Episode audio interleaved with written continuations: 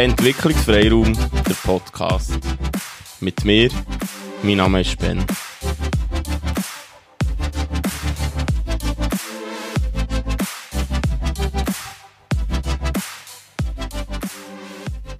Gelockert ist er, der Lockdown. Noch nicht so lang, seit ein paar Tagen erst. Und irgendwie finden wir uns in einer neuen, alten oder alten, neuen Welt wieder. Also ich weiß nicht, wie es dir geht, aber mir geht es auch ein bisschen so. Wir haben Einschränkungen gehabt, jetzt massiv, ja, für die meisten, auch die massivsten Einschränkungen in ihrem Leben je. Und jetzt ist es zwar, oder wird es frei, freier wieder, und gleich ist fast noch mehr Unsicherheit da, habe ich irgendwie den Eindruck. Unsicherheit, wie geht es weiter? Kommt es zurück? Gibt es nochmal so eine Welle? Werden wir wieder können reisen können? wir in die Sommerferien gehen? Könnt ihr auch tausend so Fragen aufzählen? Die, die hast, du weißt selber, welche das du hast. Und das macht etwas mit uns. Ich glaube auch, dass die Lockerung etwas macht. Eben nicht nur Sicherheit wieder schafft oder Freiheit, sondern vielleicht mehr Unsicherheit und vielleicht eine gewisse Nervöse könnte sein, ein gewisser Stress. Und da ist es, glaube ich, wichtig, dass wir uns manchmal so auf uns besinnen und schauen, was macht es jetzt in dem Moment genau mit mir? Was machen die Informationen mit mir oder die Gedanken?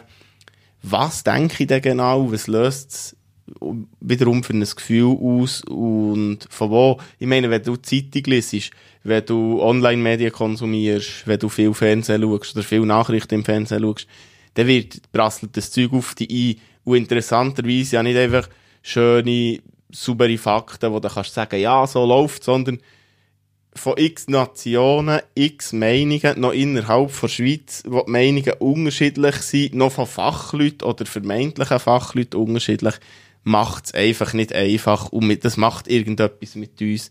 Das ist logisch. Und je nachdem, welche Grundeinstellung dass wir haben, schauen wir zum einen oder zum anderen, haben die eine oder andere Tendenz oder lassen uns mitreissen. Das kann alles sein. Also ich meine, wir müssen zuerst mit dem wieder lernen umgehen.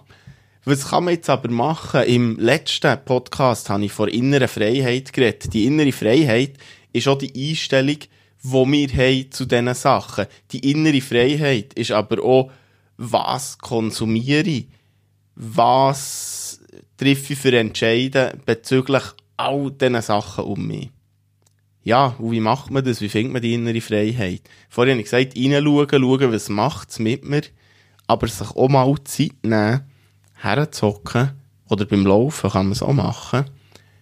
Was ist mir wichtig? Was ist mir wichtig im Leben? Wo will ich her? Oder wie will ich leben? Ja, tönt einfach. Die Frage ist aber relativ schwierig oder vielleicht vordergründig. Hast du die schnell beantwortet? Aber wenn du mal ein bisschen hinter dran schaust, was heisst denn das genau? Ähm, wo ich her im Leben und was ist mir wichtig? Und das könnte so etwas sein, wo sich der Moment jetzt äh, genau dafür anbietet. Eine Orientierung, wo, wo bin ich und bin ich dort, wo ich sein will oder wo will ich her? Und das hat dann äh, eben zum Beispiel damit zu tun, wie konsumiere ich Medien. Das hat aber vielleicht auch damit zu tun, wie verhalte ich mich, wenn ich rausgehe. Wie verhalte ich mich in der Zukunft äh, anderen Menschen gegenüber. Wenn ich mich nicht fest von beeinflussen dann weiss ich, wie ich will, sein und handeln das ist ein Prozess, das ist nicht einfach etwas, was du machst von heute auf morgen. Vielleicht das eine oder andere kannst du umsetzen, aber im Normalfall ist das etwas, was einfach dauert und Zeit in Anspruch nimmt. So hast du einen Teil von innerer Freiheit, wo du kannst anfangen leben. Das ist ein Teil. Für das muss man aber auch Zeit haben oder sich Zeit nehmen. Ich habe vorhin gesagt, herhocken oder laufen. Wir müssen aber einfach unser Hirn auch ein bisschen entspannen. Und wie entspanne ich das Hirn oder wie komme ich zu dieser Zeit für mich? Ich finde, im Moment ist etwas ganz Gutes, weil wir eh jeden Tag die Hänge waschen also hoffentlich auch schon vorher, aber jetzt äh, länger und bewusster, weil wir kommen zur Tür und gehen vielleicht mal hängen waschen, dass man Hängwäsche als Ritual nimmt, vor Aufmerksamkeit oder vor Achtsamkeit, dass ich in dem Moment, wo ich den Wasserhahn anlasse, zum Beispiel, höre, ah, jetzt läuft Wasser raus, dann höre ich das Geräusch vom Wasser. Wenn ich die Hänge unter das Wasser habe, dass ich spüre, warm, kalt, etwas Nasses auf den Hängen. Du tust Seifen auf die Hänge, du reibst sie ein und du nimmst dir Zeit, und wenn du den Prozess mal bewusst machst, auf die Hänge schaust, wie, wie die Seife fährt an schaumen. Vielleicht schmeckt deine Seife intensiv oder vielleicht auch ein bisschen weniger intensiv und den Duft mal wahrnimmst. Was hat der für, für ein Spektrum, ein Duftspektrum vielleicht? All die Sachen ganz bewusst wahrnimmst, mit dem Hören, mit dem Schmecken, mit dem Schauen, mit dem Spüren, dann hast du einen Moment ganz für dich. Das ist vielleicht ein bisschen mehr als 30 Sekunden. Dann. Wahrscheinlich schaffst du es auch nicht, die ganzen 30 Sekunden voll bewusst bei dem zu ohne das Gedanken wieder abschweifen, weil es einfach ganz normal, dass unser Hirn einfach läuft. Aber das wäre so ein Ritual und das könntest du einmal pro Tag machen oder du machst zwei, dreimal. Finde, beim Hängwäschen ist etwas ganz Praktisches, das noch dazu zu machen. Wenn du das immer wieder machst, dann gewannst du dich daran, so die Aufmerksamkeit zu lenken auf den Moment, wo du bist. Und dann kannst du das nächste Mal machen.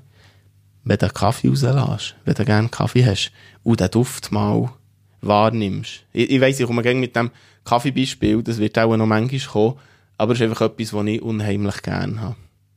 Und beim nächsten Mal machst du es dann vielleicht, wenn du Zwiebeln anschwitzt. Oder es gibt einen ganz intensiven Geschmack. Anken oder Öl, Zwiebeln drin, das Anschwitzen. Einen intensiven, schönen Geschmack, der mir so richtig Freude macht, für dann weiter zu kochen oder schon mich an das Essen erinnert. Jetzt sind wir mit ganz einfachen Sachen zu einer bewussten Aufmerksamkeit, zu einer Form von Achtsamkeit gekommen. Es ist schon eine Form von Genuss. All das ist eine Form von Geniessen, wo du in dein Leben kannst einbinden ähm, Und so der Blick auf das Positive lenken im Leben. Es sind nur kleine Sequenzen, aber kleine Sequenzen sind schon viel mehr als gar nichts, würde ich sagen.